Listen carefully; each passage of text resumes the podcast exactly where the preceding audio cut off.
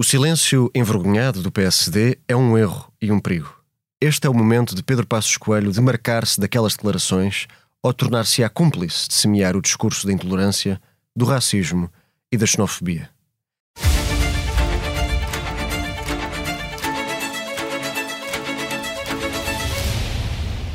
Era assim que em junho de 2017, pela primeira vez, o Partido Socialista reagia institucionalmente do Largo do Rato à presença ou ao surgimento de André Ventura no espaço público.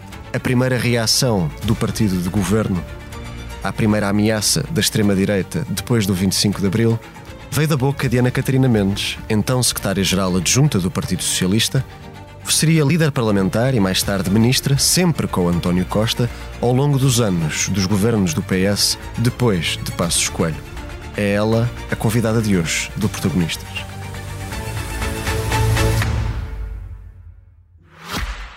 Este podcast SIC Notícias é só um de muitos que pode ouvir no site da SIC Notícias ou na sua plataforma preferida. Os melhores programas de televisão, a opinião que importa e ainda entrevistas exclusivas em podcasts originais. Onde e quando quiser Leve no bolso todas as conversas.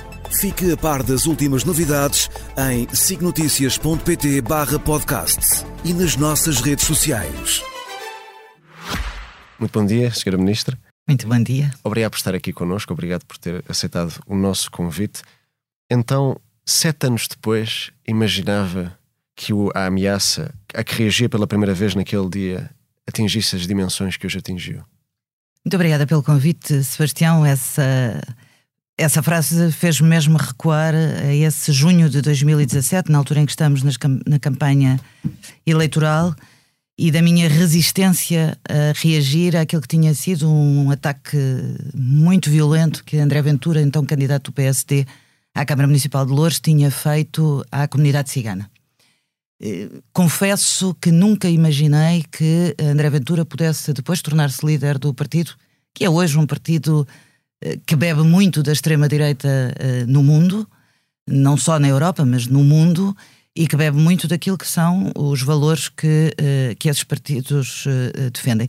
De resto, André Ventura uh, mudou o seu discurso. O ataque pois já não é, é à comunidade era, cigana. Era isso que eu lhe queria perguntar. É generalizado às comunidades LGBTIQIA, é generalizado às mulheres e à discriminação das mulheres, e é generalizado, em particular, aos, eh, aos, eh, aos migrantes. E isso eu devo dizer que tal como em 2017 ou desde que me conheço, combaterei sempre aquilo que considero ser uma injustiça, que é não respeitar o outro e não, não valorizar a dignidade das pessoas. Agora, agora que já passaram sete anos, talvez por curiosidade historiográfica, para ajudarmos os historiadores que fizerem, que recuarem e tentarem, no fundo, dar o contexto político desta, deste período da nossa democracia, acha que pode revelar se foi debatido no Partido Socialista como é que se haveria de lidar ou reagir pela primeira vez ao fenómeno de André Ventura? Lembra-se disso? Portanto, foi a Ana Catarina que reagiu? Não, eu, eu na altura foi... reagi porque era diretora de campanha uh, das autárquicas, como digo, uhum. e porque a candidata estava chocada com aquela. A candidata Sónia Paixão. Sónia Paixão estava completamente chocada. O Marcos Postrelo, enquanto presidente da FAUL. Portanto, foi uma uh, coisa que veio local e distrital para o partido. Sim, e que eu disse na altura, atenção Não foi a cúpula do partido combate. que decidiu reagir logo? Não, foi, foi uma coisa... É que eu acho que é muito importante É muito saber, é? importante. É? Eu conto, aliás, essa história com alguma frequência em petit comitê, mas uh, lembro-me muito bem de ter dito à Sónia Paixão, uh, façam o combate pelas ideias, uh, não extrapolem isto para o plano nacional, porque dá uma dimensão que, do meu ponto de vista, na altura não devia uh, ter sido dado. Depois o presidente da FAUL insistiu muito e no final desse dia eu disse, bom, ok, farei uma... O presidente da FAUL na altura, Mar Marcos, Marcos, Marcos Pestrel. Farei uma intervenção. Eu continuo a achar, e já agora, sete anos depois, eu continuo a achar e, e, e acho que vale a pena nós bebermos na história. Uh, há três referências para mim uh, de mulheres que foram vítimas do Holocausto e que souberam lidar com o discurso do ódio e demonstrar às gerações futuras como a minha que nós devemos estar sempre alertas e vigilantes a estes fenómenos e combativos contra eles, mas combativos não com o rancor, não com o ódio, não com a violência, mas com as soluções que as pessoas precisam para os seus problemas, porque eles não se alimentam de ódios nem de ressentimentos. Uh, a Madeleine Albright, Albright uh, tem, aliás, um, um livro notável chamado Fascismo, o Alerta, onde explica a sua fuga uh, de Praga e dos seus pais, a família que foi toda dizimada, à exceção dos seus pais, dos seus irmãos, que conseguiram fugir para os Estados Unidos e tornou-se uma notável secretária de Estado uh, norte-americana, defensora dos direitos humanos. Ana Arendt, que passou por Lisboa e, e foi refugiada aqui uh, em Lisboa e que diz sempre que é preciso, disse sempre que era preciso combater este sentimento de ódio, de ressentimento e que é preciso valorizar aquilo que é a dignidade de cada um de nós, respeitar a diferença de cada um uh, de nós, ou uh, se nós pensarmos mesmo em Martine Aubry, que uh, também teve um papel notável em, em, França, ou Simone Veil, que veio a ser a primeira mulher uh, presidente do Parlamento Europeu. Eu estou a dar exemplos de quatro mulheres vítimas do Holocausto e quatro mulheres que defenderam nos Estados Unidos ou na Europa aquilo que é a nossa base comum. Uma cultura contra o ódio. A mas nossa base comum então, da democracia. Mas deixa-me perguntar uma coisa: o facto de, neste momento, o, o, e sem querer que o Chega se torne o protagonista da nossa conversa, que não é todo o objetivo, mas o facto de, neste momento, um partido com esse tipo de ideário, ou que se aproveita desses ódios para ter uma adesão nas urnas e nas sondagens como aquela que temos visto recentemente, não significa que nós, democratas, ao longo destes 50 anos de democracia, falhamos em criar ou em cimentar melhor essa cultura democrática que a Ana Catarina está aqui a relembrar hoje. Ou seja, parece que a democracia existia, mas que nós nos esquecemos que também precisávamos de manter-nos democratas, não é? Eu tenho muita dificuldade em dizer isso porque eu sinto-me estruturalmente democrata, nasci numa família democrata e sinto que a democracia destes 50 anos se reforçou e se consolidou.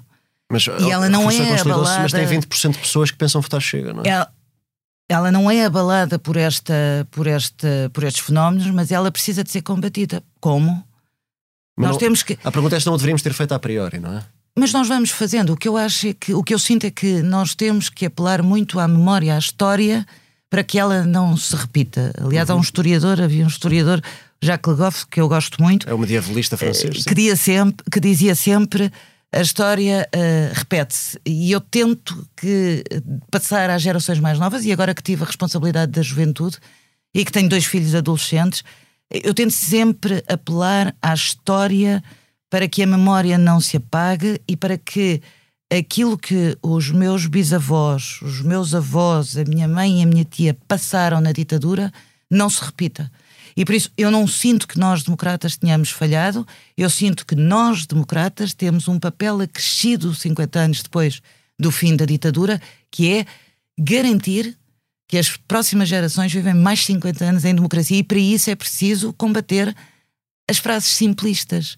Eu já fiz esta as, pergunta, as notícias pergunta falsas. Neste, eu já fiz esta pergunta neste, neste podcast, mas uh, deixa-me fazer-lhe também assim. É difícil combater aquilo que temos o instinto de combater quando também é perigoso conferir-lhe centralidade na praça pública. Portanto, no fundo, o receio que a Ana Catarina teve em 2017, quando o André Ventura surge pela primeira vez, que foi não lhe dar uma dimensão nacional quando ele era só um candidato local. Não acabámos por lhe, ou os partidos do, do Centrão não acabaram por lhe dar um excesso de protagonismo pelo modo como estavam sempre a falar dele. Não, eu vou fazer a, a, pergunta de uma forma mais direta e talvez mais desconfortável. O PS tem ou não tem cota parte da responsabilidade do sucesso mediático de André Ventura? Não. De todo. Não tem um ato de contrição para fazer de maneira nenhuma, nem político, nem Não sinto comunicacional. que um ato de, de, de contrição, mas sinto uma coisa. Sinto que hoje em dia os comentadores, e permitam os jornalistas, os políticos, uhum. uh, perdem muito tempo a defender, a, a, dar eco e a amplificar a gritaria a que eu assisto no Parlamento, em vez de explicar aquilo que são as soluções. Está a falar de políticas públicas? Vamos, de políticas públicas. Vamos ver porque é que estes fenómenos surgem. Eles surgem baseados, e se olharmos para a história, uh, daquilo que foi uh, o que levou à Segunda Guerra Mundial e de um uh, discurso de ódio contra os judeus, na altura. Mas não esqueçamos contra os comunistas, contra os, os homossexuais. Foram muitos os que foram dizimados por essa Segunda Guerra Mundial. Quando nós hoje deixamos que o medo nos tolha os, os movimentos, acabamos como Alexandre O'Neill diz: o medo, se nós cedermos ao medo, acabamos como ratos.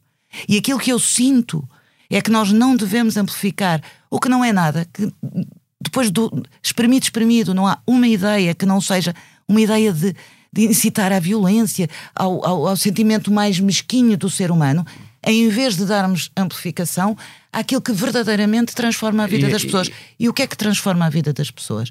Transforma a vida das pessoas, eu em liberdade poder dizer o que quero, incluindo mentiras.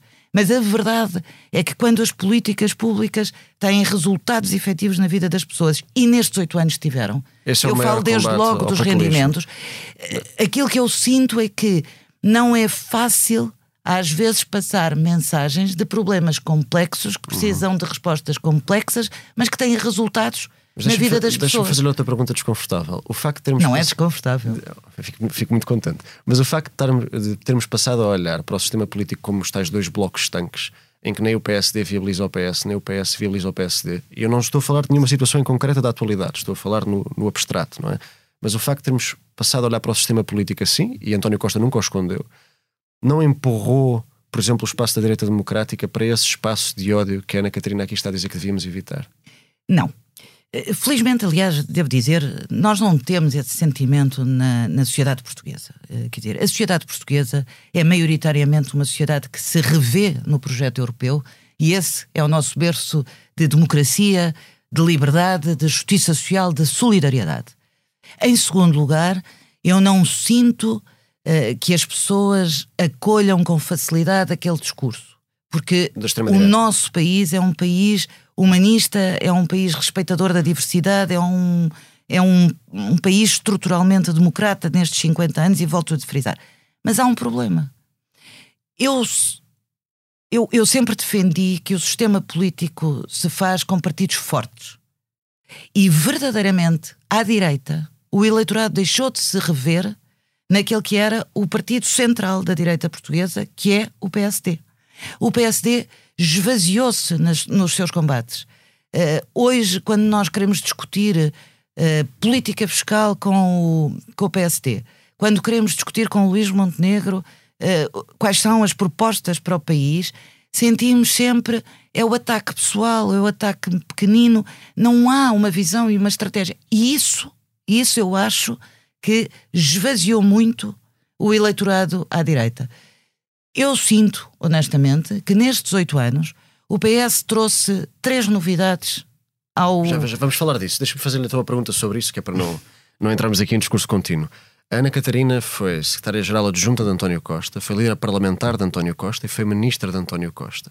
O seu percurso público é mais antigo, foi dirigente estudantil, foi, uh, teve, foi líder da, da, JS Distrital em Setúbal e da Direção Nacional da JS durante anos. Tem um percurso próprio, mas o seu protagonismo político foi durante os tempos de António Costa, acho que é justo dizê-lo. É. Qual é que é a palavra que lhe vem à cabeça para definir o costismo? Numa só palavra. Numa só palavra? Sim. Eu sei que é, é difícil, difícil. Mas, mas, foi propositadamente difícil, não é? Eu, eu, eu, diria que ninguém conhece melhor Arrojo. o costismo. Arrojo. A sério? E vou dizer porquê. Não me vai dizer que foi a geringonça, para não? Repare. Não, é que não chega como arrojo. Não, não. Eu, se quiser, uh, em 2014, Sim. eu devo dizer que dos momentos mais uh, enriquecedores do ponto de vista pessoal, mas do ponto de vista do Partido Socialista e do ponto de vista da nossa democracia, é verdadeiramente o processo das primárias em Portugal. Que, em que, que, em que eu sou diretora, diretora de, campanha. campanha. Felizmente tive a confiança de António Costa para fazer essa campanha e devo dizer que sentir o país nesse momento, num momento particularmente difícil em Portugal, onde as pessoas estavam sem esperança, tristes. Um, Deu-lhe gozo. Deu-me deu muito, muito, muito particular alegria de passar uma mensagem de esperança e de ter alguém que pudesse transformar o país. E António Costa não só inova, o Partido Socialista, aliás, uh, inova com esse processo eleitoral. Eu recordo que esse processo eleitoral teve 170 mil pessoas a participar na designação uh, de um candidato a primeiro-ministro, que já nessa altura Aliás, António Costa dizia aqui que disse em 2014 no Congresso: em Abrantes, nas primárias, no, no comício de Abrantes, quando nós fizemos a sessão de esclarecimento das primárias em 2014, António Costa explica que o arco da governação é para acabar e que é preciso que os partidos de esquerda deixem de ser meros partidos de protesto e que sejam parte da solução eh, do governo. Lembro-me que na altura falei com um colega uh, do Sebastião, um jornalista, e disse: perceberam bem o que disse António Costa e ninguém deu interesse, deu importância. Ele, ele, diz isso, ninguém me ligou nenhuma. Ninguém lhe ligou em 2014, sim, ninguém sim. lhe ligou em 2015. Eu fui parlamentar há muitos anos uh, e gosto do Parlamento e sinto que o Parlamento é o espaço por excelência da democracia em Portugal. É o espelho da nossa sociedade com as várias uh, ideologias, com as várias uh, origens de classes sociais, com as várias formações académicas ou sem elas, e sinto que nos tempos da geringonça o Parlamento reganhou uma centralidade política absolutamente essencial em democracia. E também desse ponto de vista, é a segunda inovação que António Costa dá, é a possibilidade de dizer é o Parlamento é soberano perante aquilo que foi a escolha dos, dos portugueses. E essa, esse, esse, essa importância do Parlamento é decisiva para nós conseguirmos encontrar também na sociedade e fora do Parlamento a predisposição de uma concertação social poder negociar, da sociedade civil se poder juntar, das pessoas voltarem a ter vontade de participar e de ter voz ativa naquilo que é a decisão dos seus uh, do, de, eu partilho, do seu eu, eu, partilho a sua paixão pelo, pela instituição parlamentar, mas o que é facto é que a partir do momento em que se valorizou os partidos que antes eram considerados inúteis ou meramente de protesto. Nunca, nunca considerei que, inúteis nem é, considero. A, a, partir do momento em que se matou o voto útil, porque se passou a dizer que se podia governar perdendo as eleições, portanto deixou de fazer sentido haver o conceito de voto útil. Aquilo que aconteceu é que o voto à direita também as pessoas estar muito mais disperso. Portanto, o fim dessa tradição constitucional, aquilo que fez é um grupo parlamentar de 12 pessoas de extrema-direita na Assembleia da República. Oh, oh, oh desculpa, Sebastião, nós podemos continuar desculpa, este podcast desculpa, todo sobre a extrema-direita. Desculpa colocar as coisas assim, mas. Eu acho, eu, eu, eu acho aliás, que a extrema-direita, os fenómenos de extrema-direita, nós devemos olhar para eles mas, com mas, mas, as 47 mas, eleições que vão existir no mundo durante o ano durante 2024. Mas regressando à conversa, então aquilo que, aquilo que diz sobre António Costa ou sobre o costismo é arrojo. É, é arrojo. No fundo, é hum, a capacidade de mostrarmos como a nossa democracia está madura uhum.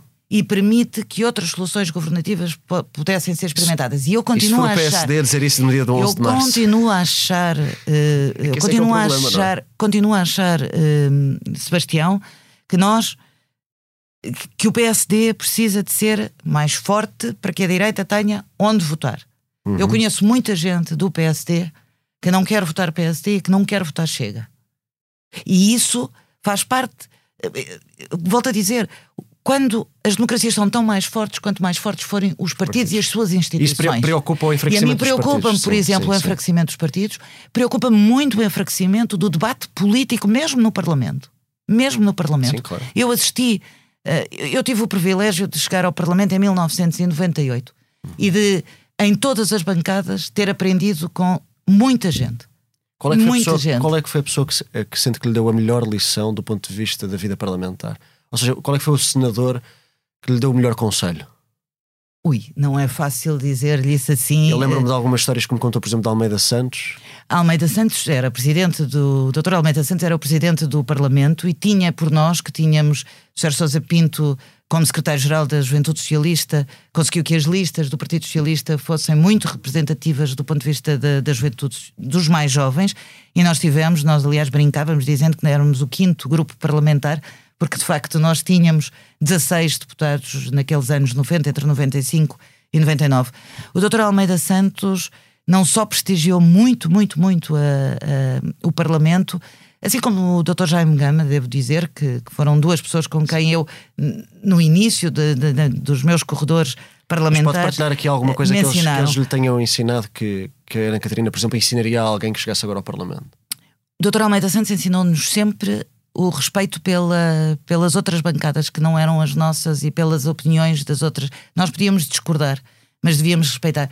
Aliás, havia coisas uh, incríveis como uh, o que hoje se ouve no Parlamento como mentira e mentiroso era proibido, imediatamente proibido, pelo doutor Almeida Santos. Tem saudades do Parlamento. O doutor Almeida Santos, aliás, dizia sempre: o senhor deputado pode dizer, faltou a verdade. Mas não diz, mentiu. Aqui não se diz isso. Tem saudades desse tempo, de uma maior elegância, se quisermos, na política. Saudades. Bom, enfim, eh, talvez tenho, tenho, mas uh, devo dizer que aprendi mesmo muito. Mas aprendi com muitas, uh, com muitas pessoas. Uh, a primeira vez que eu fui líder parlamentar, fui da, da, direção do grupo parlamentar foi com Francisco Assis, que já era na altura muito combativo, depois com Alberto Martins, onde também pude beber de um conjunto de, de histórias do passado, mas de valores muito firmes e muito sólidos na democracia. Depois eu lembro sempre uh, pessoas como Osvaldo Castro, como Medeiros Ferreira, como a Helena Roseta, com quem partilhei, uh, partilhei gabinete, com o Zé Magalhães, que ficava até horas e horas e horas infinitas, enquanto eu, depois das horas todas, acabava de estudar para os meus exames da faculdade, o Magalhães estava ao lado com um computador. É verdadeiro dizer que as suas memórias da política são memórias felizes, Ana Catarina? São memórias muito felizes. E, são muito felizes. Estávamos a falar aqui de 1998, quando vai para a Assembleia da República. Regressemos 10 anos ainda para trás, em 1987, quando vai de Abrantes para a Almada uh, para uma jovem portuguesa em pleno cavaquismo, eu presumo que já uma jovem progressista. Como é que foi ir de Abrantes para, para, para a Almada? Foi todo um mundo novo que se abriu e devo, eu e os meus irmãos devemos à minha mãe essa mudança da minha mãe e essa capacidade de visão de uh, nos proporcionar outras oportunidades, porque veio dar aulas também para, para a Almada. Uh, mas é um mundo de choques, de, um, de um mundo mais restrito, mas eu devo dizer, as minhas primeiras memórias políticas uh, são na casa dos meus avós, na Marinha Grande. O meu avô foi uh, do Partido Comunista Português até, ao, até depois do 25 de Abril, logo a seguir ao 25 de Abril deixou de militar, nunca mais quis militar em nenhum partido, foi sempre um ativista. A casa dos meus avós, à lareira, juntavam-se muitos ex-presos políticos, ex-exilados. Um, eu, eu cresci a ouvir as histórias todas de, do tempo da ditadura e, e a aprender como a injustiça tinha que ser mesmo combatida. Acha que foi por isso que se tornou uma mulher de esquerda? Foi por causa dessa herança familiar? Dessas eu, conversas à mesa? Eu julgo que tem muita, muita influência. À, à, mesa da minha mãe, a minha mãe sempre gostou muito da mesa como uhum. espaço de eh, convívio e de, de, troca de conversas, e portanto aquela conversa era muito aquela mesa era muito povoada por, por estas pessoas com quem, eh, com quem se privou. Eu recordo sempre a minha mãe a contar eh, músicas que eu via pela primeira vez pela boca do Adriano Correia de Oliveira ou de Zeca Afonso nas matas de São Pedro de Moel, que aliás o Zé Mário Branco reproduz muito bem no, no FMI quando diz uh, o rio finalmente desaguou uh, ali em São Pedro de Moel. Uh, todas estas memórias fazem parte da minha construção. Eu venho de uma família onde a família do pai é do Estado Novo e é do regime, a família da mãe é de combate ao, uh, ao regime. E talvez por isso nós sejamos, mas eu vivi essencialmente com a família da minha mãe, portanto, estruturalmente democratas. É e isso é? faz de nós umas pessoas equilibradas, os quatro que somos irmãos, pessoas equilibradas de bom senso Uh, sim, mas a minha costela de esquerda vem muito, muito, muito, não tenho dúvidas nenhumas. Posso, posso perguntar, deixa-me perguntar, qual é que foi a história que ouviu à mesa da sua mãe ou dos seus, dos seus avós, que depois foi a Ana Catarina a contar aos seus filhos? Eu conto várias, mas uh, eu conto sempre a história do meu avô, uh, que foi operário dos moldes na Marinha Grande e tornou-se mestre dos moldes, mestre na, na fábrica. Eu conto sempre uma história. O meu avô foi preso meu avô vinha de uma família, o seu pai morreu com 4 anos e, portanto, a vida que as irmãs dele tiveram, eh, que foi de estudar, e mulheres estudarem nessa altura, estamos nos anos 20 do século passado, há 100 anos, era uma coisa muito uh, extraordinária. Uh, e, portanto, o meu avô já não teve essa oportunidade e por isso só pôde fazer a quarta classe. Foi o homem mais culto que eu conheci uh, na minha infância e na minha adolescência, porque era um autodidata. Foi, aliás, quem me despertou muitas vezes para as, eh, para as leituras, mas conto sempre a história de quando o meu avô foi preso, uh, numa das vezes que foi preso, e do seu patrão, uh, o Aníbal Abrantes, na Marinha Grande, de todos os meses levar à minha avó o ordenado do meu avô. para que a minha avó e as minhas, a minha mãe e a minha tia não passassem fome. E lembro sempre que com esse ordenado, quando a minha avó vinha visitar o meu avô a Aljube, as mulheres dos presos políticos juntavam-se para dividirem o que havia de comida.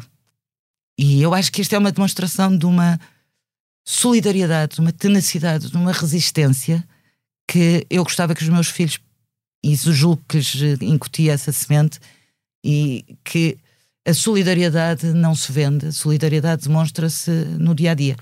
E é essa força que muitas vezes, quando eu vejo a extrema-direita a surgir, ou quando vejo as injustiças, uh, são essas histórias que me dão a força para conseguir continuar a lutar pela democracia e acho que tenho essa obrigação eu, para com as gerações anteriores. Eu, eu, noto que, futuras. eu noto que a sua família, os seus filhos, os seus amigos, no fundo, a sua herança humana é algo que faz parte de si, é muito importante para si, das conversas que fomos tendo, até antes desta, desta conversa, desta entrevista.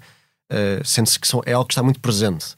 Uh, na Ana Catarina, no seu, a cada minuto eles não deixam de estar junto de si, ou pelo menos. não contei si. a história de vir para a Almada. Uh, mas, mas já conta. Mas diga uma coisa: a vida pública e a vida partidária em particular podem, uh, em certos momentos, obrigar-nos a, a despir-nos dessa humanidade, a sermos menos humanos do que aquilo que realmente somos. Temos que ser mais frios, mais, mais despidos de emoção do que aquilo que realmente somos. Às, às vezes, vezes, eu sou criticada por, uh, por camaradas meus de partido por ser excessivamente emotiva, mas eu não consigo fazer política sem sentir o que estou a fazer. E sinto que esta minha aprendizagem de vida, com a aprendizagem que fui tendo ao longo dos anos, com a aprendizagem que tive em Almada. Eu cheguei a Almada em 1987 para voltar, e 1987 é o ano onde a Lisnave começa a ter graves problemas. Nós uh, assistimos aos, à elaboração dos, uh, dos, uh, dos estaleiros da Lisnave e o fim da Lisnave. Lembro, aliás, que a primeira memória que tenho da importância da Lisnave, que o meu avô contava, quer da, da CUF no Barreiro, quer da importância da Lisnave uh, no país, uh, quando em Serra eu assistia colegas meus onde os pais ficaram desempregados, mãe e pai. E onde a fome era uma realidade. Uma realidade, sim. Como assisti também a colegas meus, a Almada nos anos 90, onde as drogas foram uma realidade e, portanto, era preciso combater uh, as drogas e onde tive amigos que, que morreram por causa disso ou que uh, toxicodependência de drogas toxicodependência de droga, drogas, drogas pesadas, pesadas. Uh, ou como foi em Almada que me confrontei pela primeira vez com os skinheads e com a necessidade de dizer isto não pode acontecer porque não pode não uh, aliás lembro-me da morte do Alcina em 1995 no bairro Alto e, e de como nós todos eh, nos revoltámos e, e, e ajudámos muito, na altura, o Zé Falcão no SOS Racismo a, a combater estes uh, fenómenos. Almada é, desse ponto de vista, o espaço de tertúlias, o espaço onde a cerca da noite é povoada por um, comunista, por um casal de, de, de, comunistas que nos ensinam às novas gerações um conjunto de coisas, onde o Festival de Teatro da Almada tem uma grande importância e uma grande influência no nosso crescimento de adolescentes e onde o meu grupo bebia tudo o que aqueles um, artistas que vinham, atores que vinham de, todo, de todos os pontos da Europa e que chegavam ali. Aliás, muitas vezes falo com o Rodrigo Francisco sobre, que é hoje o diretor do Teatro Joaquim Benito, eh, sobre o que era para mim aquele, hum, aqueles, aquelas duas semanas de julho eh, e de chegarem os artistas de vários pontos de, do teatro que nos, através do teatro, nos levavam também para o conhecimento, para desafiar eh, outras coisas. Lembro os meus grupos de, de, de escola com quem ainda hoje mantenho contactos e que, um, eh, quando a professora de português nos mandava fazer os trabalhos, nós apresentámos, por exemplo, expliquei isso à minha filha há dois dias que está a estudar Frei Luís de Souza, nós apresentámos Frei Luís de Souza na Casa da Cerca, em Almada, que é onde se passa. Portanto, acaba toda, no fundo por ser o, seu, uh, o berço da sua formação política, acaba por ser em Almada.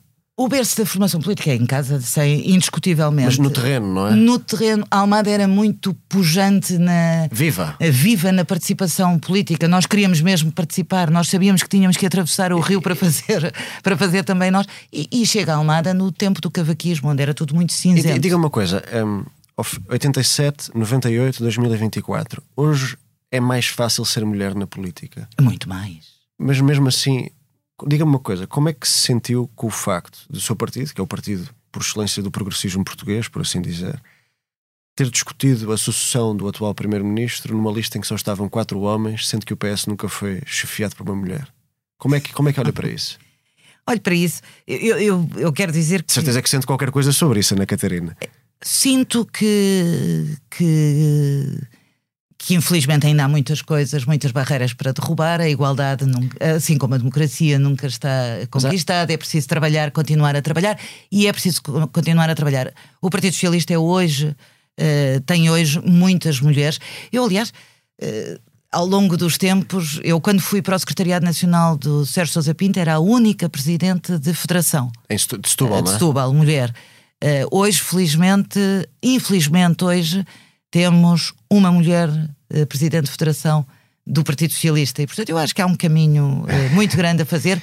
Eu sempre digo já que passaram, é preciso... Já passaram quase 30 anos e, pelos é, vistos... E, e, acho que é preciso continuarmos esse, esse trabalho e... Mas diga-me e... em concreto como é que isso poderia ser feito. já, a Ana Catarina esteve por dentro, portanto... Como é que isso se poderia resolver? Há muitas prática? coisas que ainda têm que ser mudadas. Por exemplo, eu não consigo perceber porque é que os dias, eh, as reuniões têm que ser sempre à noite e não podem começar logo de manhã, essas reuniões partidárias. Uh, ou não podem ser ao fim da tarde, depois da hora de trabalho, porque nem todos estão dedicados à atividade política. Uhum. Há, há, algumas coisas. Há também. Um, ehm, sobretudo, há muito uh, a necessidade de mudar alguns hábitos que eu acho que vamos mudando e a nova geração vai mudando. E um dia o Partido Socialista será liderado por uma mulher, não tenho dúvidas sobre isso. Tem, tem esperança que assim seja? Eu continuo a acreditar que é possível. Uh, ao longo desta nossa conversa, contou várias histórias do seu avô e recentemente num texto público também evocou a sua memória e uma lição que ele lhe terá dado, referindo-se ao caso de Dreyfus uh, e, à, e, à, humilhação e à perseguição, nesse caso de um judeu. Uh, Ana Catarina escreveu um texto sobre o atual estado da justiça, onde disse, citando Alexandre O'Neill, que também já tinha referido na nossa, nesta nossa conversa, que um democrata não se pode silenciar perante a injustiça.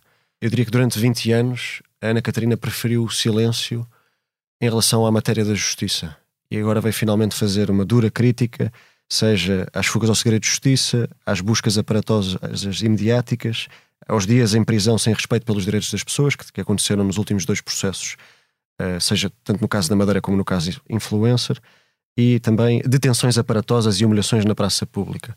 Por que é que escolheu este momento para falar?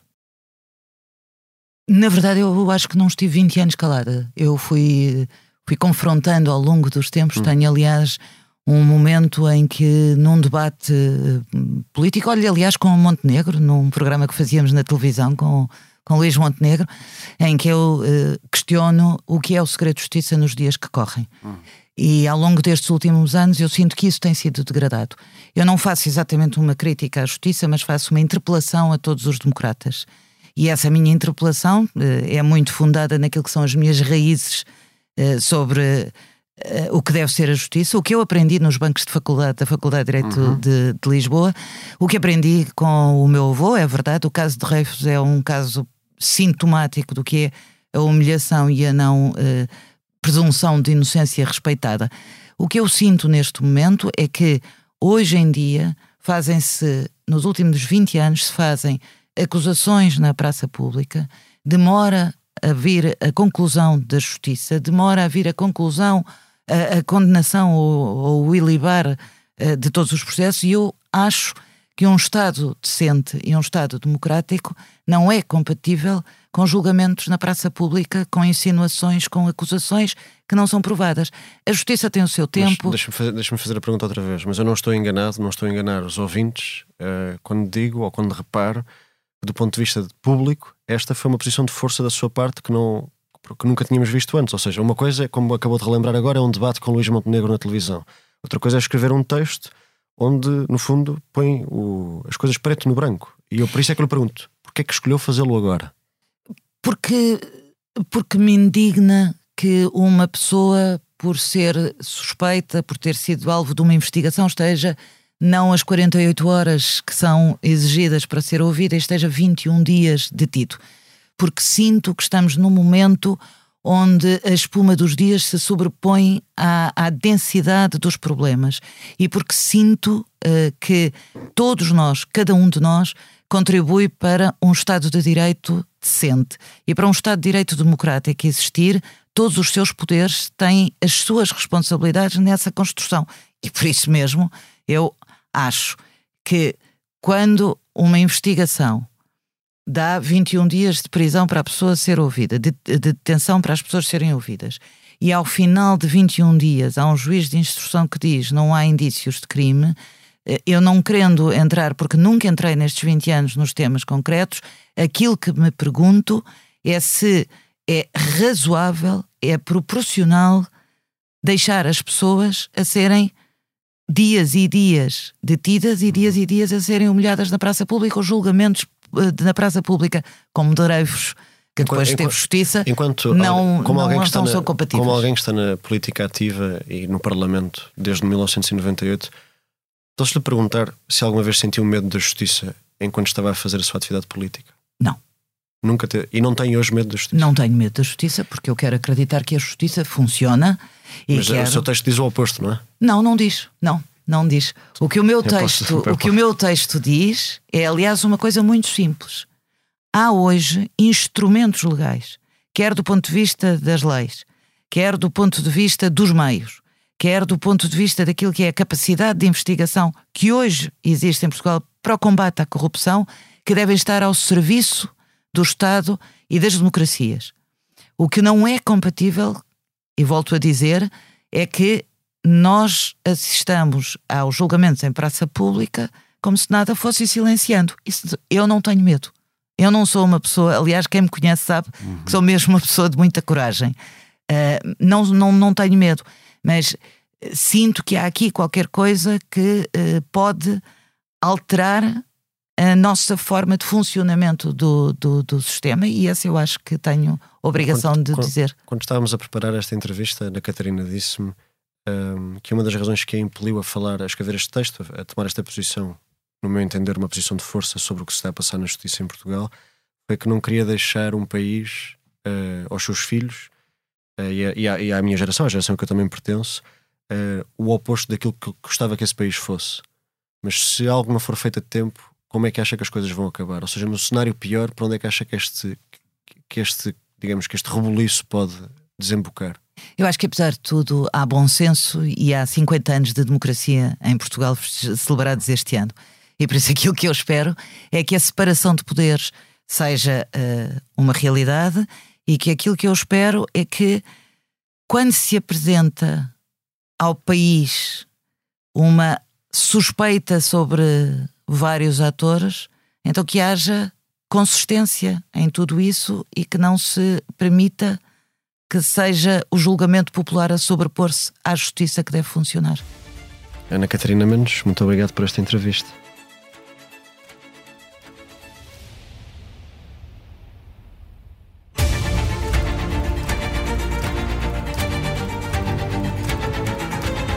Este episódio teve a sonoplastia do João Martins, a coordenação de Joana Beleza e a direção de Ricardo Costa. Eu sou Sebastião Bugalho e volto na próxima semana com outro ou outra protagonista. Até lá!